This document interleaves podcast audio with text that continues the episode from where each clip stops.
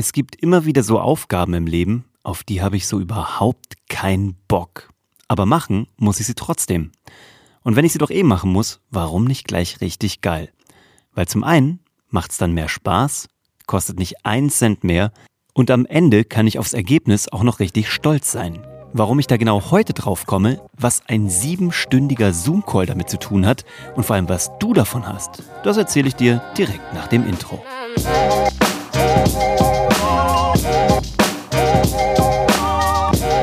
Herzlich willkommen bei Hashtag Happylist, der Podcast, der mit den letzten Reserven der Stimme des Tages hier noch einen Podcast zusammenstückelt, damit ich dir noch einen Gedanken mitgeben kann, der mir eben heute während eines siebenstündigen Zoom-Calls kam.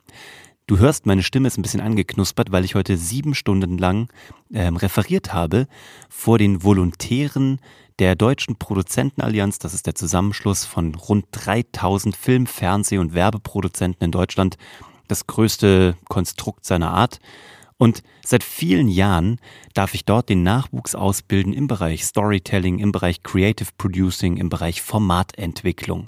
Heute war wieder so ein Tag. Und bedingt durch die Umstände war ich heute mal digital via Zoom unterwegs und habe die ganze Kölner Bagage bei mir ähm, in diesem Zoom-Call sitzen gehabt. 21 junge Menschen an der Zahl, die alle ihre Skills im Bereich Storytelling, im Bereich Geschichten erzählen verbessern wollen.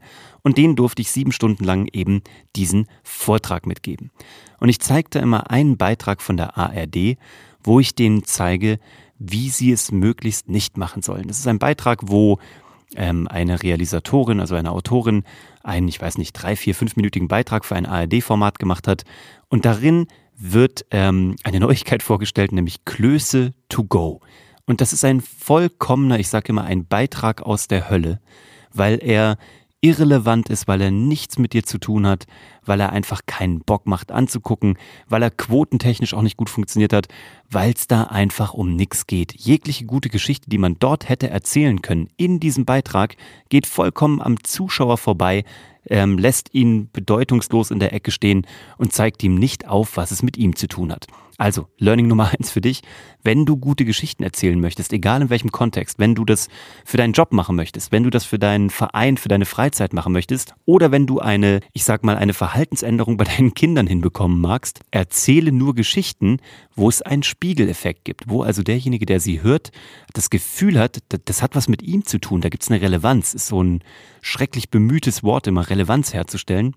Der Zuschauer fragt sich in jeder Sekunde, während er mit einer Geschichte konfrontiert wird, was zur Hölle hat das mit mir zu tun? Und da kam mir wieder diese Erkenntnis. Also diese Dame, die diesen Beitrag gemacht hat für die ARD, die wird sich wahrscheinlich morgens gedacht haben, sie ist zur Arbeit gefahren, dann kam ihr Chefredakteur oder ihr Chef vom Dienst und hat gesagt, du XY, geh bitte raus und dreh uns heute einen Beitrag über diesen Laden irgendwo im Schwabenländle, wo es einen neuen Klos to go gibt. Also Klöße, wir reden hier über Klöße, gell? Das, was deine Oma gemacht hat oder was du vielleicht von Pfanny kennst als Fertigklos oder vielleicht machst du die tatsächlich sogar selber. Ich kann es leider nicht. Was Klöße mit meinem Leben zu tun haben, ist tatsächlich, dass ich irgendwie schöne Erinnerungen an meine Oma habe. Und das ist ja, das wäre ein Anknüpfungspunkt gewesen, den dieser Film halt überhaupt nicht ausspielt. Aber zurück zur Motivation der Verantwortlichen. Die hat also morgens gesagt bekommen, du XY, mach bitte diesen Film, geh heute raus. Die hat sich überlegt, okay, dann mache ich das halt. Ich muss da irgendwie meine vier, fünf Minuten machen. Das braucht die Sendeleitung. Das muss ich heute beisteuern. Also los geht's. Ich will dieser Dame auch nichts Böses unterstellen. Aber das Endergebnis spricht einfach eine sehr deutliche Sprache, nämlich die, dass sie einfach Dienst nach Vorschrift gemacht hat. Es ist also etwas, was sie hat machen müssen, auf das sie offensichtlich nicht so viel Bock hatte, weil vor Ort lagen so viele gute Geschichten rum. Es ging nämlich da um einen Familienbetrieb, der über mehrere Generationen weitergegeben wird. Ein Betrieb, der von Tag zu Tag wächst und größer wird, weil er eben der erste Betrieb ist, der Klöße to go anbietet, der also richtig gute Klöße machst, die du mit nach Hause nehmen kannst. Aber all das wurde nicht erzählt. Die haben dafür sogar Maschinen erfunden. Es gab einen Jungchef, einen Altchef und einen ähm, verstorbenen Großvater, von dem das Rezept kommt. Also für ein Storytelling wäre alles da gewesen gewesen. Nichts davon findet sich in diesem Film. Und jetzt kommt nämlich mein Gedanke.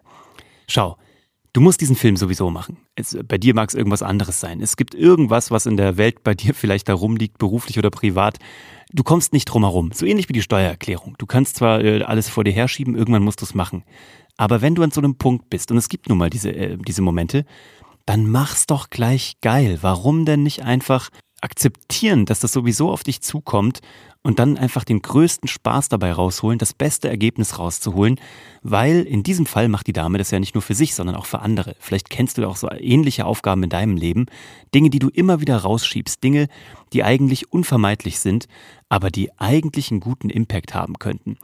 Vielleicht ist es ein Projekt, was du aufschiebst. Vielleicht ist es die Steuererklärung. Vielleicht ist es die Abrechnung in deinem Verein. Vielleicht ist es, ich habe keine Ahnung, eine Trennung, die du vollziehen müsstest. Es gibt immer Dinge, auf die man keinen Bock hat, die man rausschiebt oder die man nur halbherzig macht. Also, mein Gedanke heute, mach's doch richtig, weil dann hat's für alle einen größeren Impact und vor allem, und da muss man mal ganz egoistisch sein, es hat einen größeren Impact für dich. Es macht Spaß, du kannst stolz auf das Endergebnis sein, du hast schon Spaß am Prozess und ich habe es schon so oft hier gesagt, Leute, wir sind statistisch nur paar 70, vielleicht sogar 82 Jahre hier.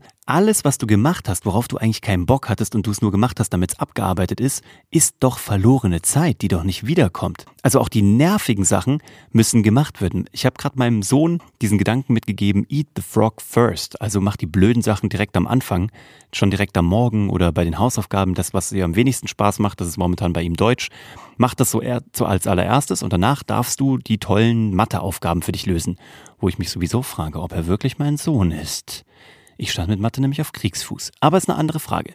Und wenn du diesen Frosch halt sowieso essen musst, ne, dann ess ihn sofort, mach ihn aber gescheit, weil dann am Ende des Tages, wenn du es nur hingestudert hast und keinen Bock drauf hattest, dann kannst du es zwar vom Tisch wischen, aber du bist selber mit dem Endergebnis nicht happy, du hattest keinen Spaß auf dem Prozess dahin, also im Grunde genommen kannst du es als verlorene Zeit abhaken. Und welche Zeit ist es schon wert, als verloren hier irgendwie deklariert zu werden in diesem Leben, wenn du doch eh nur so wenig hast? Von daher nur mal so heute mein Gedanke des Tages, den ich aus diesem ähm, siebenstündigen Zoom-Call oder aus diesem Dozententum heute mitgenommen habe. Ich werde noch mehr darauf achten, dass ich meine Frösche als allererstes esse dass ich sie mit Genuss verspeise und dass ich sie mir lecker mache. So, um mal in dem Bild zu bleiben. Ich werde sie mir also ein wenig anrichten.